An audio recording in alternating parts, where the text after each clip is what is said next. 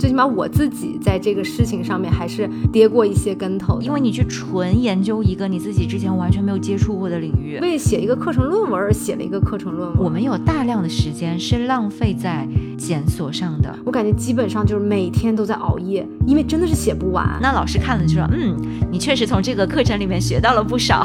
但问题就是 他完全没有跟我自己的研究产生任何连接。我觉得它的关键在于你要跟那个任课老师去谈，尽多的利用好这个课程去为你自己的研究服务，用最小的付出能够拿出来的可行的产品。然后我那个时候才发现，哦，要教这个东西了，还没有题目。对对对，还没有题目，要赶紧想题目。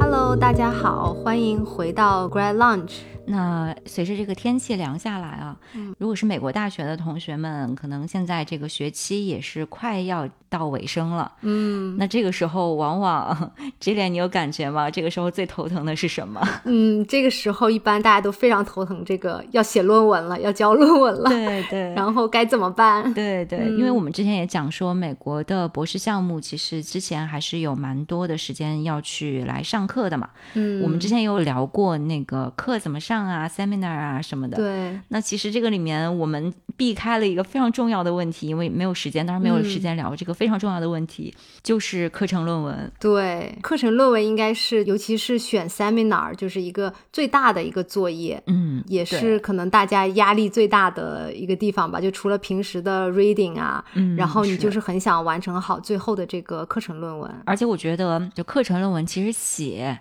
还不是最大的问题，嗯，因为有的时候可能写大家就是说突击个几天，对，也不是特别长嘛，然后要求相对来讲也没有说像什么学位论文那么的高，嗯，但我觉得更加头疼和焦虑的是选题，对的，就是你你也想选一个自己，比方说能写出比较有心得的论文。最好呢，还要是跟自己的研究大方向最好相关，嗯，你这样也不会说就是完全不相关，然后就是只是单纯的交一个课程作业，那这样子的话也是有一点点觉得浪费时间。虽然你也是做了一定的学术训练，但是就还是有一点点那种浪费的感觉。嗯，但是问题就在于，我们经常就不得不选一些跟自己的研究。并不是特别密切相关的课程，对吧？也不是说我们被强迫要选这些课，而是当时其实选也是自己主动选的。对，也觉得是确实缺乏某一些方面的训练，但是那些领域可能跟自己的这个研究的相关度没有特别的直接。对对，但是又感觉好像是你要是做这个领域，也必须得了解的一些基础的东西。嗯，我举我自己的例子吧。嗯，比如说我是做中国古代。那可能比如说古代的文学、历史这些就跟我是相关的，但是可能如果说是开了一门，嗯，比如说日本同时期的文学。那可能我觉得好像也有必要去了解，或者是中国现当代的文学。那我觉得虽然时代不一样，好像我一点不知道也不行，或者说我至少得上一个课去了解一下这个领域的研究是怎么做的，然后大致的一个面貌，可能我还是得作为一个基础去了解，甚至在我们系可能也是属于一个必修课。对，而且虽然就是比如说你的最后的博士论文可能不是在这个领域。但是呢，它还涉及到以后，比如你要在高校找工作，对，你要在你的 teaching 里面还是会可能涉及到这些内容，所以你去上这些课程，就并不是完全说是为了博士论文的一个服务，有的时候你也是需要为自己比较扩充知识面呐，还有就是以后的教学啊，都是打基础做准备这样。嗯，是的。所以，反正当时可能选课的时候，甚至上课的时候，都还是很开心的。对。但是到了要写课程论文的时候，我就觉得，哎呀，完了，这个写什么呀？对，毫无头绪。所以我们今天主要来聊聊这个问题，就是尤其是你如果选到了一个跟自己的研究关系不太大的一门课，嗯，这个课程论文怎么写，选题怎么选？对对，最起码我自己在这个事情上面还是。跌过一些跟头的，怎么说？比如呢？就是最开始上选这些课，就自己也是觉得说，哦，我想让我的知识面更广一些。嗯，但是呢，它毕竟说不是本科生的课，你只是说像上一个这种 survey course，你就只是了解这些知识点。而是你最后真的让你写课程论文的时候，它毕竟还是要一个这种比较有原创性的，就是你能提出一定自己观点的。对，那这个时候就体现出，如果这个不是你的领域，嗯，那你会觉得自己特别心里没底，嗯，你就感觉我对这个领域。对学术界的目前的研究成果，我都没有很了解，我就只是上课读的那些 reading，然后我还要写出一个原创型的论文，嗯，我觉得这个的挑战是非常非常大的。是，就比如说我自己一个比较事后我回想啊，我觉得可以可能选一个更好的题目，就是我当时上了一个日本二战之后艺术史的一个课程，嗯。然后呢，我自己呢，其实是做中国明清时期的，嗯，那其实时间段就差了很多，对，时间和空间都不一样。对对，我当时呢就觉得，那我上这个课嘛，我不可能写一个跟这个课程不相关的论文，嗯，那我就只能在日本二战艺术这个范围内怎么写，嗯，那因为我又不了解这个领域，我最后就是一个很简单的出发点，就说，哦，那我找一个这个时期。我还感兴趣的一个日本艺术家，嗯然后我就研究他的几件作品，这样子。那确实就是说，这个论文呢，这个题目也不算说是非常非常失败。那我也最终也写了一个东西出来，嗯。但是你说多有原创性呢？我也不觉得。呃，但问题就是它完全没有跟我自己的研究产生任何连结，嗯。那最后这个文章就等于说是。就怎么说呢？就比如说，我也没有办法把它拿去做一个会议论文啊，就是出去开会，或者说真正拿去发表，用不上。对对，就有点这种感觉，就是觉得好像就是写了一个为写一个课程论文而写了一个课程论文。嗯，那这个感觉其实就不是很好。我明白，我觉得用不上还还只是其中一个劣势。嗯，我觉得还有一个很重要的劣势是。你为了去准备这个课程论文，其实要花很多的时间。是的，是的，对，因为你去纯研究一个你自己之前完全没有接触过的领域，嗯，那你就相当于是，其实我们讲说做了一件吃力不讨好的事情嘛，就你要加倍的去吃力，对，但是你其实也不能够说我做出来的这个说原创性就有多强，可能还是相对来讲比较外行一点，比较粗浅一点。嗯，与此同时，我又还不能为我所用，对，啊拿去以后去发展成一个其他更好的一个作品，就也用不上，对。但其实我力没有比人家花的少，可能还要更多。是的，你说的这个太对了。因为当时就是为了写这个课程作业，因为可能以前我最早本科就是受历史学训练嘛，就是我们什么都要用到原始材料、一手材料。然后我当时想说，我既然做一个日本的艺术家的研究，那我肯定要用到日文的原始材料。嗯。可是那个时候呢，我才日刚开始学日文，就是入门。那等于就是好多单词都不认识，嗯，然后我还要找到这个艺术家当时出版的一些文章，然后来看他的思想，然后我还约了我当时的日文老师，然后就帮着我一起去看那个文章，哦，当时费了好大力的功夫，对对对，就但是你说你花这么大功夫，你也并不知道说自己的这个分析。对这个学术圈子，对这个学术界有多大的一个贡献？嗯，所以那个时候真的就是像你讲的，就是你时间精力花的完全不比别人少，可是最后你的那种成就感又不是很强。是的，嗯嗯，我自己其实有一个类似的经历，但是我把它还是跟自己的研究结合了。哦，我觉得这个经历其实可能。它可能不是特别的能复制，但是可以作为一定的参考。我觉得它的关键在于你要跟那个任课老师去谈。嗯，呃，我的这个例子是这样子的，就是我也选的是日本的，是日本文学。那我也是觉得，如果我去分析一个相关的作品或者作家，那对我来讲也是非常有挑战性的。关键在于也是吃力不讨好嘛，就是我写出来。So what？对你也是时间、空间上都是跟你的研究领域不太一样。是其实时间上面还是有这个重合的地方的。哦，它也是日本古代文学嘛？嗯，是。哦，就是它那个，当然时间跨度比较长，嗯，但是还是有重合的地方。然后呢，我因为当时是在研究古琴琴歌，嗯嗯，所以我正好知道，就是在古琴的领域里面是有。一个在日本出版的琴谱，然后里面是有大量的情歌的。哦，当然这个作者呢是中国人，但是他后来去了日本，然后在日本带学生，他是这样的一个情况，就是相当于稍稍微微的跟日本扯上那么一点关系。哦，明白。时代倒是差不多的时代。嗯嗯，所以呢，我就去问了这个教授，我就说。因为我现在的研究方向是这个这个方向，嗯，那我正好因为看到了这样的一个案例，我也特别想研究这个案例，所以我觉得这门课可以对我研究这个案例是有些帮助的，所以我就想说，我期末论文能不能就写我关于这个案例的研究哦？嗯，然后我就给他看了这个相关的材料，嗯，然后他也觉得哎这个很有意思，可以写，所以他也就同意了。那就相当于我这个期末论文，其实跟他的实际的那个要求是有一点点不太相关的，但是他是，嗯，一个我和这个教授之间达成的共识。嗯，是的，嗯，所以我觉得大家其实是可以去试一下的。如果你正好有一个跟你自己研究相关的，又能跟这个课程稍微搭上一点的一个想法，嗯，你可以去跟教授谈一下，说不定他就会同意你去做。是的，是的，而且我甚至觉得有的时候可能。比如说，如果我当时可以跟这个教授去沟通，哪怕我就是可能做一个，甚至比方说做一个中国。二战之后的艺术家，打比方说做一个比较，对的对的，教授其实都还就是人都挺好的，他会也了解你是肯定不希望做一个就是对你用处不大的东西，他也希望你能够尽多的利用好这个课程，去为你自己的研究服务。是的，所以呢，确实是泽源讲的很对，就是你可以跟教授去沟通，这个都是非常好协商的。嗯嗯，因为我自己后来有一个经验是，我有一次上了一个。文艺复兴时期的课，嗯，就你看，跟我的虽然时间段可能还是也其实也不太一样，嗯，然后呢，地域也是不一样的。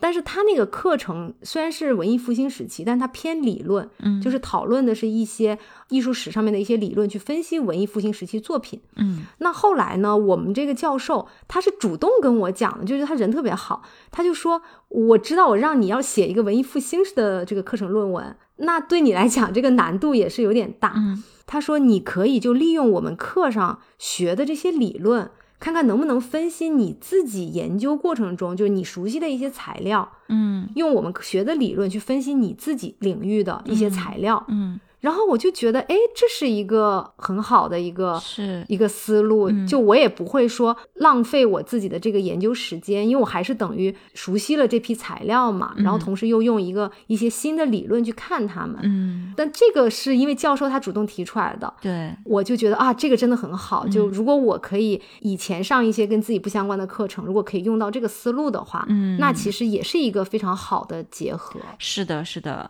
那你后来那个文章？最后能用起来吗？嗯，有的那个后来就是也是我博士论文里面的一个章节啊，那就太好了。对，所以这样子的话，就你花的精力就最后能够用得上，因为最后我们的目标肯定还是说做自己的研究嘛。博士论文也好，或者说你其他的文章发表也好，或者你去参加会议也好，嗯，肯定这个是更加重要一些的。是的，是的。你像我之前讲的那个日本的，嗯，我后来因为他欠不到我这个博士论文。的框架里去，嗯嗯，但是我把它作为一篇单独的文章去发表了，哦哇，所以就也我觉得也还是利用价值还是可以的，这个相当可以，这个可以单独发论文，就是就说。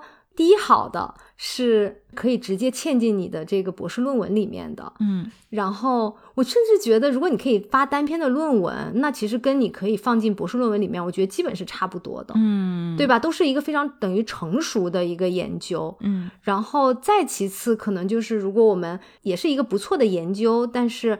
未必我们，比方说先到发表这个阶段，但我们可以，比如先拿去参加一个会议，是的，然后做一个会议论文，对吧？然后也可以之后继续改，然后看看可不可以之后发在期刊上，这都是很好的选择。对，说到这个跟自己的研究扯上关系啊，嗯，刚刚我觉得这恋有提到一个，虽然是那个教授直接主动说的，但是可能大家也可以去参考的一个很好的思路，嗯，就是如果你的这个课程。它里面是有一些理论的，甚至它本身就是一个理论课的话，嗯，那你就可以直接用这个理论或者里面提到的一些理论去联系自己的博士论文里面的材料，嗯，是的。然而且我觉得这个还有个好处是，你的材料可以重复利用。就是假设你选过不同的理论课，你甚至可以重复使用你的材料，但是你可以用不同的理论去解释它。对对，嗯，虽然听上去很取巧，但实际上呢，我觉得也是一个非常好的学术训练。因为本身材料来讲的话，我们就是可以有不同的解读，嗯，那你通过不同的理论去看，有的时候是能看出很多不一样的东西的，嗯，所以并不是我们可能刚一这一听到，可能觉得啊，那这个不是偷懒吗？那其实也不是的，就是你本身熟悉这个理论，也是你学术训练很重要的一个部分。嗯，我举个例子，嗯，比如说，假设我们现在有一个材料，这个材料是呃某一个女性作家，她。在经历了一些嗯家庭或者是社会的大的变动之后，创作了创作了一部小说，然后后来呢又有另一个导演，可能还是一个男性导演也好，或者女性导演也好，这个无所谓，嗯，把这个小说改编成了电影。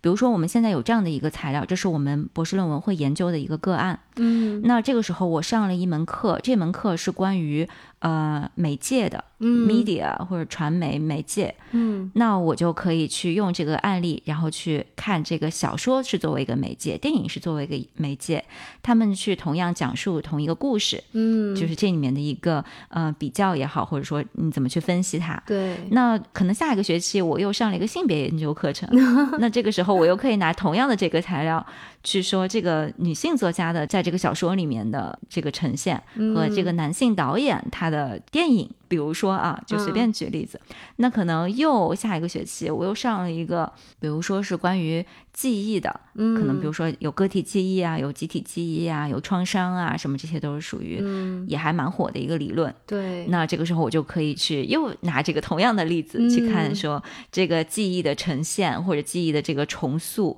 因为这个作家当时是根据自己的一些经历去写的这个小说嘛，是的。然后那这个小说和这个电影其实都是属于一个记忆的重塑。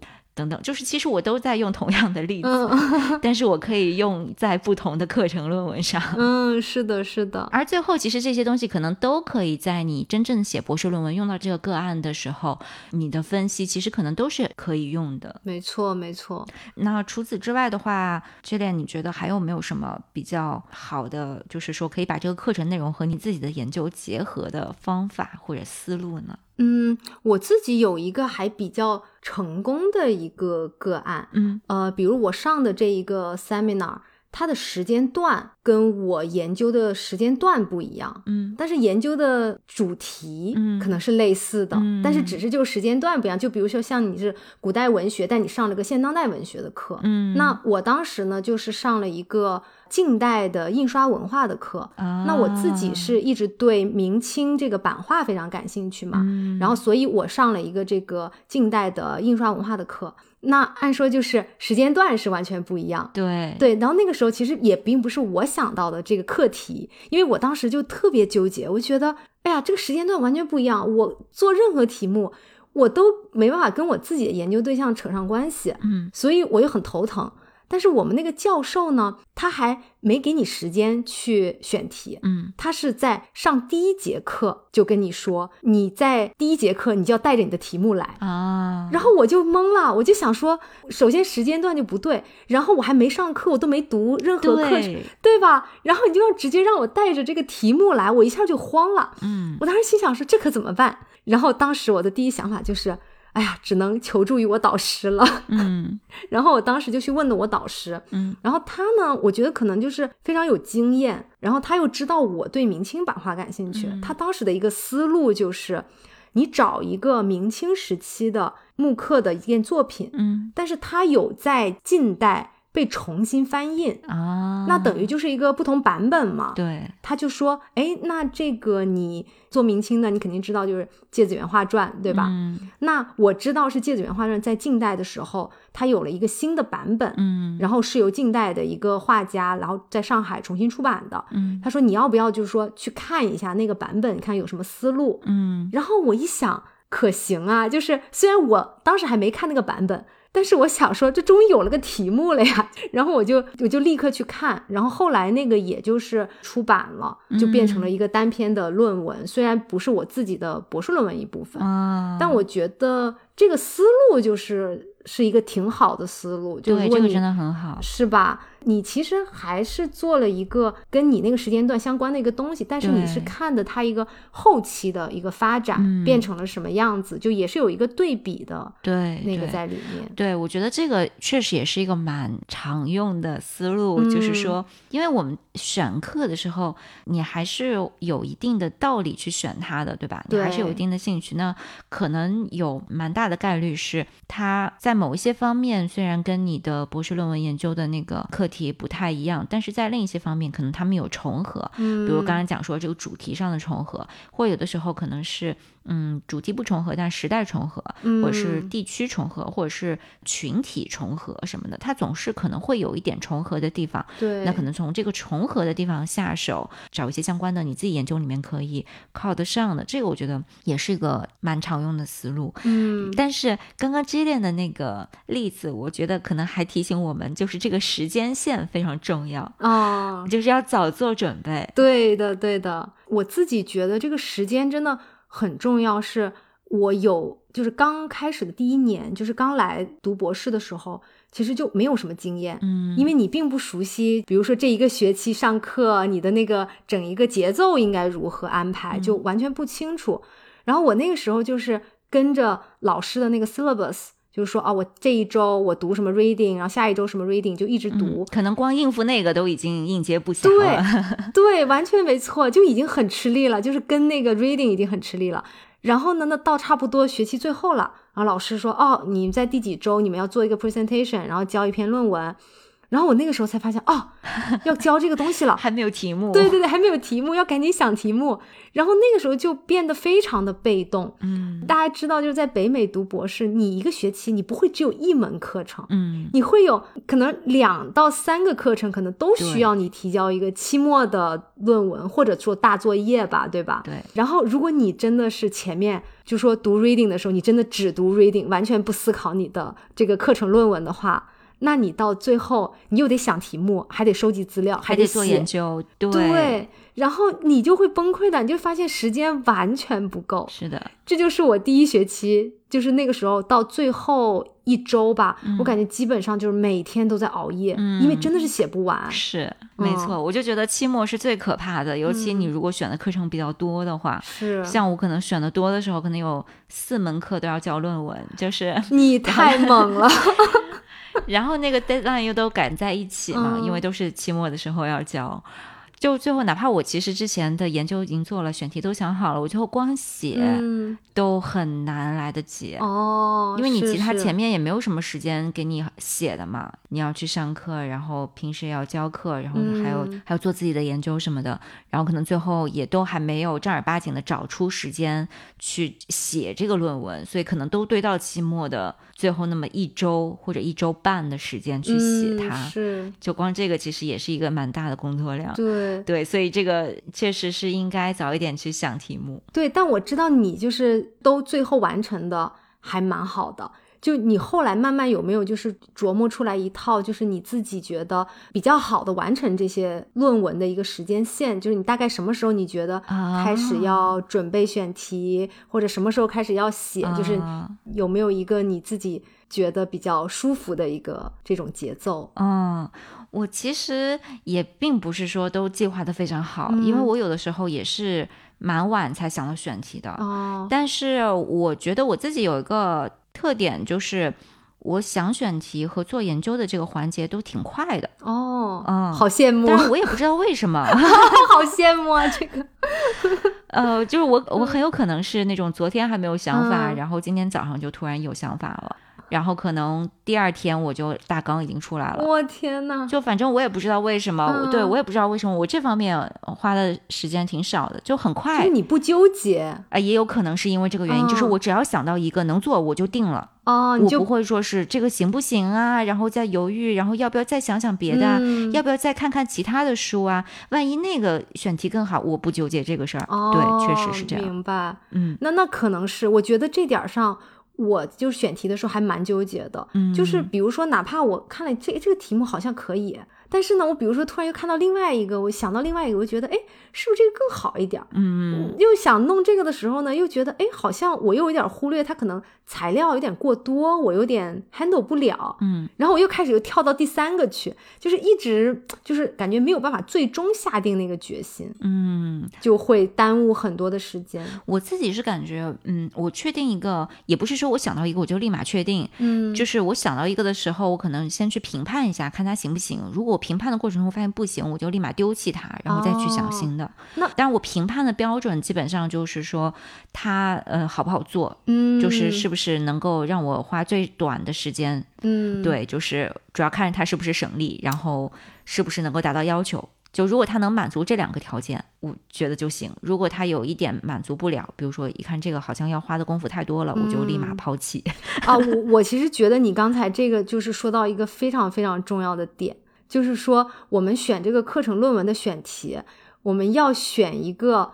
能完成这个论文要求，嗯，然后同时呢，你是能在比较短的时间，嗯，然后花比较少的力气，可以达到这个要求。嗯，我觉得这个是特别重要的，因为我知道我们有些同学可能就是非常完美主义，嗯，就可能想着说我要写出一个如何惊天地泣鬼神的一个论文。然后，或者就是说，可能他想做一个，呃，他很感兴趣题目，但是那个题目呢，它不是一个课程论文的量，嗯，它可能需要你以后要花更多的时间，嗯，但是我们还是要回到这个课程论文的这个本质上来，嗯，就是他给你的时间其实是非常少的，对，就你就是那么。可能最多一个月吧，我觉得就可能甚至两三个星期，你就得选一个题目，然后能把它写出来。对，所以我们要考虑到这个现实情况，就是大家不要觉得这个东西我要给它弄得多么多么的完美，多么多么完善，那这样子你可能就会很纠结。我觉得有一种心态是刚才你讲的这种完美主义啊，或者说野心特别大。嗯，但是可能还有一种心态是，我并不是完美主义，我也不觉得我能够写得很好。但是我就怕，我如果不花那么多的努力的话，我连基本要求都达不到。哦，他是这样的一个心态，嗯，但是这个心态，我觉得其实往往他做出来的成果是远高于那个基本要求的。嗯，是，只是他自己以为不行。对对对，是的。嗯，那可是这个要怎么破呢？就是我觉得还可能。降低对自己的期待吧，就是可能他对自己的期待是高于那个课程或者教授对他的期待的哦，有道理。就他以为，比如说我们假设，嗯，我们就按分值来说，这个分值不是说我最后论文的那个评分，而是说我这个论文的质量的，我们就假设有这样一套标准可以评分，因为这样子好说啊。嗯，就是假设他自己认为说，呃，这个要达到八十分的这个质量才算是。勉强能够过关，嗯，但是可能在教授那里看来，就是你达到六十分就可以了，嗯，但是你自己会认为那肯定不行的，对，你会觉得这个六十分肯定是看都不能看的，嗯，就是你自己对自己的期待特别高，或者你对自己的要求特别高，或者说是你对于自己。还不是特别的，可能可能啊，不是特别的有自信，就觉得如果我只交一个六十分的作品的话，这个显然是太差了，就是感觉说这个肯定不行。但其实它是行的，只是你不相信它行。对对，我觉得尤其是像我们有的时候上，比方说自己系里的课。甚至是上自己导师的课，你就总是希望自己就是，比方说给导师留个非常好的印象，嗯，所以你会更加就是担心说啊，我这个是不是还不行，是不是没达标，然后没有达到老师的期望，然后老师要怎么看我？我觉得有时候也会有很多这种情绪在里面，而且我觉得这个往往会出现在学霸身上，哎，就是那种 他每次考完试说，哎呀，完了，这次又考砸了，对对，其实他考的非常好，对对对，他的考砸只是说完了这。这次不是满分，这次可能只有个九，他没有达到自己的那个预期。对，但是其实已经非常好了。就这种心态，我觉得有点像。是是，嗯。但是你说会不会也有也有同学就是觉得说我也不是学霸。我真的就是觉得我每次的都不行，都不达标，然后就压力很大。那就看，我觉得那得看实际情况呀。实际情况，如果说是每次你的这个体操的这个作品，大家评价都很好，然后可能教授给你打分打的也很高，你自己觉得特别悬，但是结果拿到一个 A，嗯，那就说明你是远超过预期的。嗯，是的，是的。如果说是你自己觉得特别悬，然后教授也确实给了你一个 B。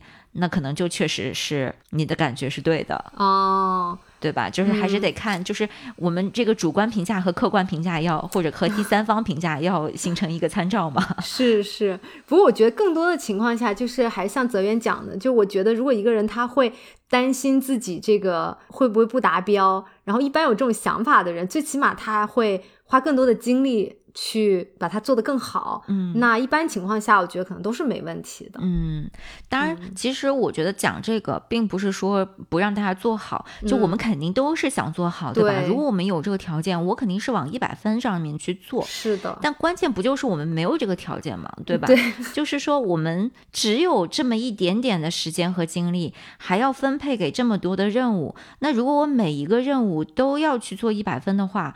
我结果就是我肯定要么牺牲自己的身体，还是什么？对，就要么牺牲其他的任务，就我肯定得有牺牲，我不可能什么都得到呀。对的，对的，对吧？我如果有无限的精力和时间，那我每一个都能做到一百分。是的，那你就去做，那没人拦着你。但是为什么我们现在拦着你？就是因为你要是真的这么做了，你受不了的呀。是的，你或者身体受不了，反正就是你肯定是要有不现实。对你肯定是要牺牲一个什么。或者你放弃了什么别的东西，但那个可能对于你的长久发展是非常不利的，嗯，或者说是你可能没有就是做一个很好的一个优先级的排序，比如说你现在其实更加紧要的是你的博士论文，比如说啊，或者是准备资格考或者什么，那个是更加紧要的，但是你为了想要把这些东西也做好，你可能就又那些东西又没有做好，最后你可能觉得自己什么都没有做好，嗯，那就是一个优先级没有排出来。那如果你这个时候反正都是时间有限，我肯定捡最紧要的那个去优先嘛。那其他的那些六十分能过我就六十分了，对对吧？我至少能保证我最重要的那个东西能够达到九十分。那我其他的六十分，这样子我要平衡一下，我不能每个都一百，那我人不活了。是的，是的，嗯，我特别喜欢你说的这个点，就是你要评一个优先级，然后。我甚至觉得，不光是说这个论文选题，我觉得博士阶段很多东西，其实你都是得放过自己。对，就是说，可能我做六十分就可以了。如果你每一件事情都要自己达到九十多分。那个时间和精力真的是不够用的。对，不要说博士阶段了，就是说你整个的学术道路，你以后当了教授什么的，你一路都得是这个样子。对，你只会越来越忙。是的，是的。所以就是大家把自己最重要的事情认真做好，有一些可能没有那么重要的，就是能做到及格。就行了，就是该敷衍的时候，有些东西也可以敷衍。嗯，这个就让我想到一个词，叫做 MVP，不知道大家有没有听过？嗯对，它不是 Most Valuable Player 的意思。哦，那是什 么？不是说那个我们，比如说每场篮球赛结束之后会评一个 MVP。嗯，它是 Minimum Viable Product。哦，就是正好借助这个同样的缩写，但是它的内涵不同。嗯，意思就是说我用最小的付出能够拿出来的可行的产品。嗯。对，我觉得这个就体现了我们刚刚讲的那个思路，就大家记着，我们 以后的产出我们要奔着这个走，就是 MVP 的这个这个方向走。这个很有道理，Minimum Viable Product。对的，对的，这个真的很有道理。包括说，我觉得包括说是可能有一篇论文，你是觉得跟自己的研究关系非常近，可能你以后想要把它发展成你博士论文的一章，或者拿去发表，你觉得哎呀，那我要好好对待它。我觉得也不用有这个压力，因为你现阶段还只是一个课程论文。的阶段，对，你要发展以后去发展，是你先把这个 deadline 给它过了，对对，就是还是一个优先级，对吧？因为你你现在最紧要的并不是这个事儿，你不可能是说我一口吃成胖子，现在就能够写一篇就是有能够作为我博士论文一章的那样的一个水准，嗯，即便你未来会发展到那样一个水准，那也不是你现在最要紧要做的事儿。对对，就我之前看过一个讲说，作家都很知道，就是好的文章都是改出来的啊，你不要。想着 就是说你一步到位，你这个文章就是现在写出来就是哇就完美，嗯，其实都是慢慢改的。那你现在这个阶段，我有两个星期，我就只能写到两个星期的这个水平。那你之后只要这个文章有潜能的话，你之后等你有时间了，还可以慢慢的再修改，再把它扩充、再发展。嗯，对那我们刚才其实讲到说是，如果你跟自己的研究兴趣，嗯，有一定关联度，然后怎么样去拉这个关系？嗯，但是我想说，可能还有一些情况。是我怎么都拉不出一个关系，就是这个课程跟我的博士论文的研究实在是差了十万八千里。对你有这样的呃有啊？哦，我很好奇你是你是怎么最后选题的？就如果是实在是相差太远的话，呃，我举个例子，我之前有上过一门课是少数民族文学，嗯，当代的少数民族文学，嗯，然后那门课其实。嗯，我当时选它也并实话说不是出于兴趣啦，就是它也是属于一个不得不选的课。有点像这种，嗯，对，就是哦，也不是完全必修，但是它是属于一个，就我当时的情况下只能修的一个课，嗯，明白。所以那个跟我的博论就是实在是扯不上关系。是的，时间段也不对，然后课题也不对，对，然后群体啊、理论框架呀，就什么都不一样，完全不同。而且关键在于，嗯，我实话说，对于这个主题。不仅不了解，而且我也没有太大的兴趣。哦，呃，原因是因为我没有读到好的作品。哦，当然这个是我的问题。对，但这个是我的问题，就是这个不是作品或者是课程的问题。嗯，就只能是说我所接触到的这些作品并没有能够打动我，或者没有长在我的审美点上。这么说吧，所以它是我的问题。那如果说是我真的发现一个很感兴趣的作品，可能我就研究这个作品就好了。对，但是我又对它没有什么兴趣，然后又完全不了解，所以我也蛮纠结的。嗯，但是我后来，我后来就是想到一个怎么讲呢，就是剑走偏锋的法子。嗯，因为我就有点偏离了文学，但是我有用到这个课程上面关于就是嗯少数民族的身份和汉族作为这个主导的群体之间的这种关联。嗯，或者这样一个权力的不平衡，嗯，然后从这个出发，我就当时想到了那一段时间还挺火的一个乐队，叫杭盖，啊，是一个我听过，很多人 听过，对，就是一个蒙古族的乐队，嗯，然后他当时是因为那个中国好歌曲，然后就很出名了，所以他其实跟文学没有太大关系，但是他，嗯，其实也是一种艺术创作，然后我就比较了，就是。以往传统的我们汉民族的听众所熟知的那些蒙古族的歌曲和艺术家，嗯，然后他们的那些歌曲的一个特点，那显然是其实是有一点服务于这种汉族主导的这个话语的，或这样的一个市场的。它对于民族性的体现，包括说是语言的运用，或者是它的呈现方式。等等，然后和杭盖是都是很不同的。然后，那杭盖的成功之处，可能就是说在于它打破了之前那样一个传统的框架。可能说，它对于民族性的体现，就不是一个我们以往认为的那种所谓的原生态的，甚至是落后的那样一个被观看的对象。而是一个，就是说自己基于自己的传统，然后有充分的自主性，去直接进行对话的这样的一个形象，就是他怎么样通过他的这种艺术呈现去做到这一点，就做这样一个分析。对，所以这个的话，我当时写下来觉得也还挺有意思，然后写的也还挺轻松的，因为。本身这个话题，我觉得是一个比较轻松的话题嘛，是。然后我自己觉得也挺感兴趣，嗯，又能够结合我们课堂上面阅读的一些理论啊，或者是相关的一些材料，嗯，所以是这样。所以我觉得可能可能有一点启发性的，就是说在这种情况下，可能找一找自己有没有感兴趣的一些相关的话题，嗯，我想如果说你感兴趣的话，你可能就会有更多的话要说，或者是真的有兴趣去挖掘一些问题。对对，而且我觉得你这个其实选。选的蛮好的，就是它的那个可操作性，因为你专注在一个乐队，然后呢，就是说你的观点又能够跟之前的学术界的研究，就是你自己在课堂上读到的 reading 又有一个对话，嗯，就感觉是一个非常好的一个课程论文的一个选题。对，反正就是虽然这个论文我最后没有用得上，嗯，但是当时老师也说这个东西其实你可以改一改拿去发表了，只是我觉得。我花这个时间去发表它，可能对于我整个的学术的那个形象，就是没有特别好的，在我这个现阶段没有特别好的一个贡献，就有点跑偏了那个感觉。对，嗯，对。但是如果我觉得像这种，如果你文章写出来还不错的话，你要真的想用，还是可以用得上的。是的，是的。哎，那你当时想到杭盖，是因为正好他们那个时候特别火吗？对，对，就是就是你是怎么想到他们的？突然，嗯，我觉得有的时候那种。这就是为什么我们讲说早一点选题，就是说可能你从这个课一开始上的时候，你可能就带着去想这个问题，有点像什么呢？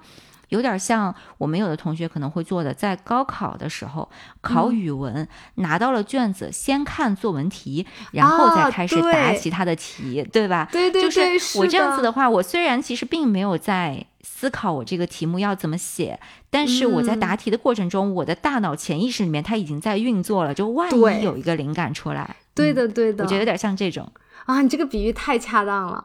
你等于是给自己多延长了好长的时间，让大脑去消化那个题目。嗯，然后它其实是一直在你的大脑后面在运作。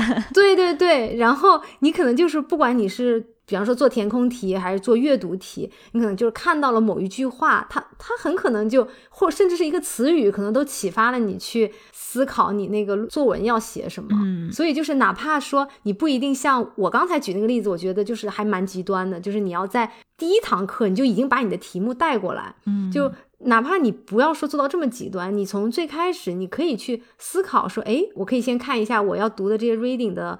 的内容大概是什么？就比如说题目是什么，有一些什么方向，然后我就已经开始想说，哎，那我可以写什么？你你不一定真的想到了一个题目，但是你从最开始，只要你一直在想的话，那你。读到某个 reading 可能就启发到你，就是说哦，我可以研究这个东西，这样子就不要等到最后，那那个时候你压力又大，有的时候我觉得压力大的时候就更想不出东西。是的，没错，对吧？是的，是的，嗯嗯。除此之外，我觉得可能还有一些思路是，如果这个课程它平时会布置小作业的话啊，可以从作业里面去挑一个自己比较满意的，然后去发展一下。对，这样子的话也是蛮省力的，而且那个作业你当时是满意的，就是说老师给你的分数还不错，或给你的评价还不错，嗯，那就说明这个东西本身教授就已经是认可的了。对，那你再去发展它就没有太大的风险。是的，是的，而且我觉得有一些课程就是老师好像他会有点儿就是帮助你逐渐热身，对，就是他可能会在最开始，比如说有个什么小作业。让你写一个你感兴趣的这个课程里面你感兴趣的某个话题的一个很小的学术史回顾，比方你就像那种 review 一样的，嗯，你可以 review 什么三个作者、五个作者的观点，之后你可能再让你挑某一个你感兴趣的材料去呃分析一下，嗯，然后最后就感觉有一点点先帮你准备学术史，然后再让你想一想你的选题，写一个小的这种你感兴趣的题目，然后或者材料的分析。然后之后，你最后就可以，比方说把这些怎么结合一下，然后就变成一个你的最后的大作业，这样。嗯，哎，其实教授做这种安排的话是非常好的，因为它其实就是我们最后写那个课程论文的一个流程。对的，而且我觉得其实你有了这些东西之后，你真的写下来很快。这个我觉得有点回到我之前讲的，就是我觉得我一般来讲去写这些东西还是比较快，就我至少大纲出来就是都挺快的。嗯，虽然就是我写的过程不一定快，但是我前期的那些工作相对来讲都还效率挺高的。嗯，我觉得就是因为你把握好了这个大的框架之后，你只要往里面填东西就行了。对，比如说我们现在这个大的框架就是我先研究问题是什么。然后这个问题他提出的背景是什么？就是或者说是他至于这个学术圈的这个话语，大概铺垫一下，就是我们的这个学术史回顾。那在这个话语之下，这个问题它为什么值得探究？那我把它铺垫好了，完了之后就是，那我为了探究这个问题，我需要哪些材料，然后我会用到什么方法？嗯，那完了之后就开始分点去论述这个问题。一般来讲，我就是分三点。哦，分三点的原因就是 两点太少，四点就没必要了。对对对，三点足够了，就是 MVP 啊，对对，将 MVP 贯彻到底。对对对对对。那分三点的意思呢？比如说我这个问题，我可以想想看，是不是我可以从三个侧面去论述。或者我可以抓三个不同的案例啊，也行。对对对，这个思路也就反正我就找到三个，就是我可以论述的方面。嗯，这三个就是那可能相关联三则材料啊，或者是什么什么的。然后这三个有了，小的标题列一下。那最后就是结论。那这个框架出来了之后，我就往里面填东西就好了。对，这样子的话，我在收集资料的时候，我就知道啊，我现在这个学术史回顾还差嗯相关的哪几个材料，然后我就去找，我就很有目的的去找。然后我现在这个呃论述的案例，我现在已经找到两个了，我还要再找一个。那这一个我也知道我要从什么方面。我要找一个侧重于什么方面的案例或者材料，我也知道了，那我就相当于是非常有的放矢的去做这个材料的收集。然后我看到不好用的，我就能一眼知道它不能用。嗯，对，这样也非常有效率，不是漫无目的的，就是说，哦，我就广泛的读这个史料。这个我觉得就是课程论文，其实还。挺难的。如果你说你要是做博士论文，可能你是需要广泛的读一些材料，那值得。对，但是课程论文你是没有时间去给你做这样子一个地毯式的去看材料的这个过程。是的，是的。嗯，所以你要更有目的性才可以完成这个作业。而且在找材料的时候，我一般做的就是优先去找课程。内部的材料就是，比如说已经布置过的课程阅读，在那个里面找材料。嗯，那个里面找完了以后，还差哪些？再扩充你的范围，就扩大你的范围。对，然后那个时候其实你补的就有限了，因为课程里面的材料可能你已经能够找可能百分之五十。那剩下来的就也比较有限了。这个原因是第一个，课程论文里面的材料好找嘛，因为你都已经有了。是的，是的。更重要的一个原因是，你能够体现出这门课程对你是有用的。你有认真上课，认真 听课，你有认真听课，你有认真看材料，就是这个你至少是要体现的，因为你毕竟写一个课程论文嘛。对。那老师看了就说，嗯，你确实从这个课程里面学到了不少。是的，是的，对吧？嗯。所以就是先优先选择这个课程材料，而且这些课程。材料本身，它也可以给你指向你接下来去找材料去哪里找啊，因为你可以去看这个学者其他的工作，或者是呃引用他引用的，或者是引用他的，对对对。就是你可以从这些点出发，然后本身这些学术上的讨论，它都是一个网络嘛。对。那你就是从一点出发，你都可以去发散到其他的点。这样子的话，你至少不会说我面对一个未知的领域，完全不知道从哪里下手。嗯，是的，是的，对。然后我觉得，比如说像学术史回顾，其实大家比如说写课程论文的时候，不一定说。我要把这个领域，就是所有的研究，我都写上去。嗯，我觉得写就是最关键的几个。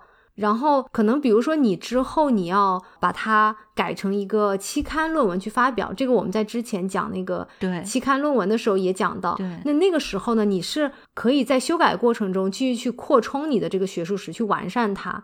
但是你课程论文呢，你不用想着就是说啊，我好像还有好多人的研究，我好像还没有读。嗯，那其实嗯也不一定你要读到那么的全面，是的，对吧？可能课程上面的一些 reading，你有提到这些学者的研究，我觉得也也差不多。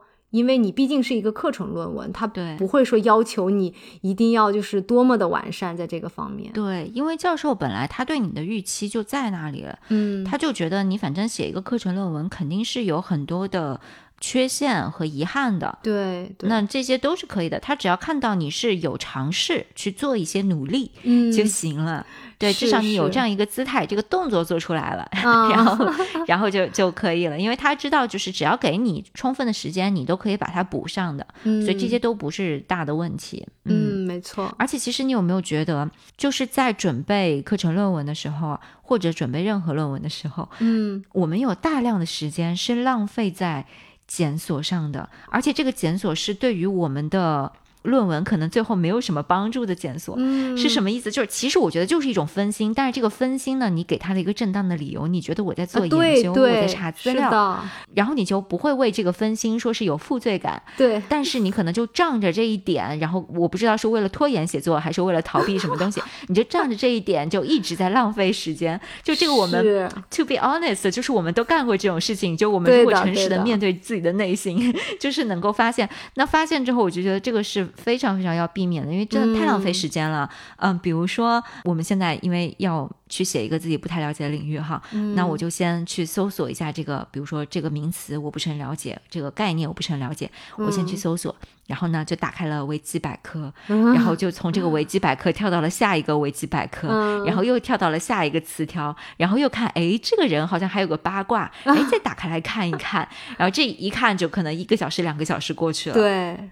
我觉得这个你这个观察真的是很好，因为我感觉我以前是总是觉得，嗯，我是对研究感兴趣，就是我特别喜欢研究，但是呢，我好像你要是让我写出来，我又觉得还挺痛苦的。嗯嗯。然后我后来就发现，为什么喜欢做研究，就是你就一直在探索、扩大你的这个材料。嗯。你就在这里东看看西看看，那个过程其实是很开心的。嗯嗯。然后，但是呢，它确实就是对于写作的一个拖延，就是好像我不想，就是因为你你要把这些材料能够凝练的提炼出观点，然后去分析，这个其实是需要你。非常就是动脑子要去想，有的时候我觉得可能是一种避免要去想这些，避免要去把它真的写出来。然后我就一直在在看各种材料，但是其实很多确实是对于你最后你要讲你的某个观点，其实很多材料是没有用的，嗯，并不能帮助你去讲你的那个观点。但是就是那过程中好像就有点故意在浪费时间，嗯，然后东摸摸西摸摸这种，对，然后觉得自己又工作了一天，对 对。其实没干啥事儿，我觉得像这种情况下，还不如就好好放松一下，出去玩一玩。嗯，是的，是的，可能回来之后脑子还更清楚，就不是一直都那个趴在那个材料里面。嗯，或者我觉得就是如果大家呃有的时候去做这些调查，可能是因为自己心里面。特别没底，总觉得好像就老觉得材料没收集够。对对对，嗯，或者说是我这个是不是论述还是有缺陷啊，还是有问题啊？是不是我这个问研究问题提的还是不太好啊？就总是不确定嘛。嗯，那所以就会花大量的时间，就是好像说是给自己打一个气，就说你看我都已经做了这么多的研究了，好像是不是我现在稍微有点底气可以开始写了？嗯，我是觉得如果你有这样子的想法，与其你去花时间去那边，好像。漫无目的又很没有效率的去嗯查资料，倒不如去直接找教授谈，去约他的 office hour，或者说是去哪怕是去找同学聊你的研究，我觉得都会有。更好的这个效果，嗯，因为很多时候你觉得自己没有想清楚，然后你去查这个没有没有什么用，你觉得自己没有想清楚，你就试着去把它说出来，对对，这个我觉得是更有用的。你说的过程中，你才能发现你到底是哪个点不清楚，你不会是只是觉得我很模糊，但我不知道该怎么办。你说的时候，你就知道你哪些点是清楚的，哪些点是不清楚的，然后你说给别人听了之后，别人就会告诉你你不清楚的那些点，他不清楚在哪里，你就知道你可以怎么做。做，嗯，就这个，我觉得是你如果实在是心里面特别没底，不是很确定你这个工作怎么样的话，我觉得你如果要花时间，你花在这里就跟人家交流，你如果能够约到教授的 office hour 是最好的，嗯，那他可能直接就一下子就可以给你点拨到了。不行的话，我觉得就是你跟同学聊一聊都是好的。对对，关键是我觉得本身这个说的过程就是非常有帮助，帮你理清思路的。嗯，因为你如果不讲出来的时候，它其实在你脑子里面你觉得不清楚，它就是一团糊。嗯，但是当你讲的过程中，你的大脑它就等于是被迫得去捋一个脉络出来，因为它要讲出来嘛。嗯，然后呢，这个过程之中，有的时候我自己的经验是。我可能是当时是不清楚，我就要找人说，嗯，然后我说着说着，可能我自己都发现说，哦，我的问题原来在这个地方啊，我这个地方没清楚，是的，是的对，就是你说时候你就已经，你的大脑就已经发现这个问题在哪，或者就像泽渊刚才讲的，就哪怕你不知道，但是教授他作为一个第三方，他来听你讲，他可能会意识到你哪个地方不清楚，甚至他会。提问嘛，因为有些点他可能觉得没清楚，他就会问问题。你可能都不觉得那是个问题，但是当对方一问，你就会觉得哦，可能我这个地方没有讲清楚，所以别人才会问问题。对，而且有的时候还不仅仅是说，你得写下来，因为你在说的过程中，当然可能你第一步先说，因为你现在还太模糊了，你可能第一步先说，但说完了之后，你还是要把它写下来，然后写了之后再拿去给别人看，因为有的时候我们在说的时候。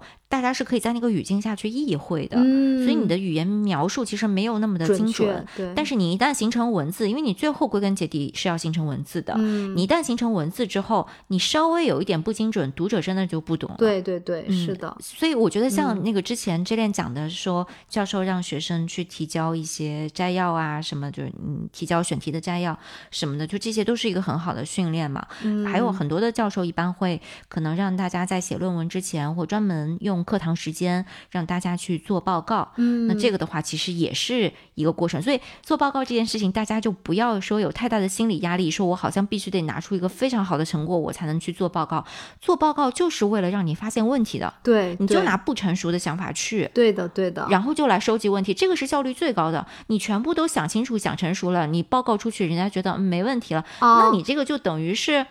花了就是也是好的，但是你等于是花了太多的时间，你其实没必要花那么多时间。对，我觉得就说，如果你反而都是准备特别充分了，你再去报告，它反而像一个成果展示，嗯，你就失掉了这个过程中你可以收到很多反馈、很多意见的这样一个一个过程，甚至都不要说我们这个课程的报告，很多我们看很多这种会议报告，会议报告已经非常有名的教授。他们实际上就是一些一开始他们有一些材料，然后通过这些材料，他们有一些想法，他们就直接就是把材料放上去，然后讲自己这个想法，然后同时看看大家有什么意见，然后这就是一个也是一个头脑风暴，然后也是同时收集各个不同领域专家的意见，然后他们再重新回去去。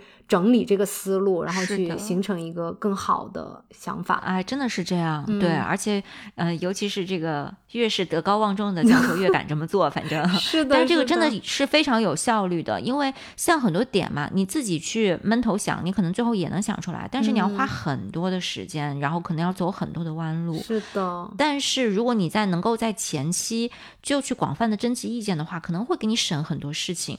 所以。就我们回到那个课堂的那个报告来，就大家不要觉得说是压力特别大的，嗯，对。然后就是，如果你在这个过程中就是有问题，你就正好把它在报告里面给提出来。对，一方面同学会讲一讲，另一方面教授也会做一些回应嘛。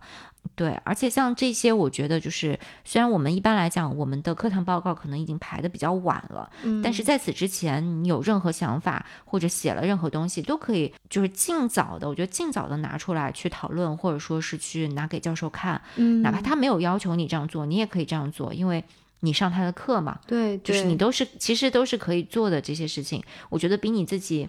闷头的去找资料，然后好像怎么也理不出个头绪来，那样要效率高太多了。嗯，是的，是的。而且教授都有 office hour，他是很欢迎学生去跟他讨论论文啊，讨论这个课程中的任何的一些问题。对，如果你觉得就是我们讲万一，如果你觉得这个教授特别的难相处，不是特别友善，不是特别帮助你，假设出现这样的情况，嗯，那你也可以找其他的教授啊，相关领域其他的。教授，你也可以去找他们呀。是的，是的，总有乐于助人的。嗯，对，就是不要觉得说这个不是他的课，然后就麻烦他什么，也不是这样子的。是因为我觉得教授都会很喜欢，就是好学的 学生，就是你去跟他讨论这些学术问题，大家都会很欢迎的。是是，说到这个，我就想到，就是我们以后要安排一期跟导师相处。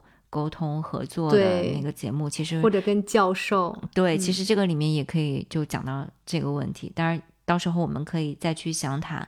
但是我现在想到，就是因为我觉得这种学生的主动性是非常非常重要的。嗯，是的，是的。那如果说我们这个课程论文已经写出来了，虽然觉得写的时候还是很匆忙，有很多的内容还需要完善，但是呢，教授那边的反馈也都很不错。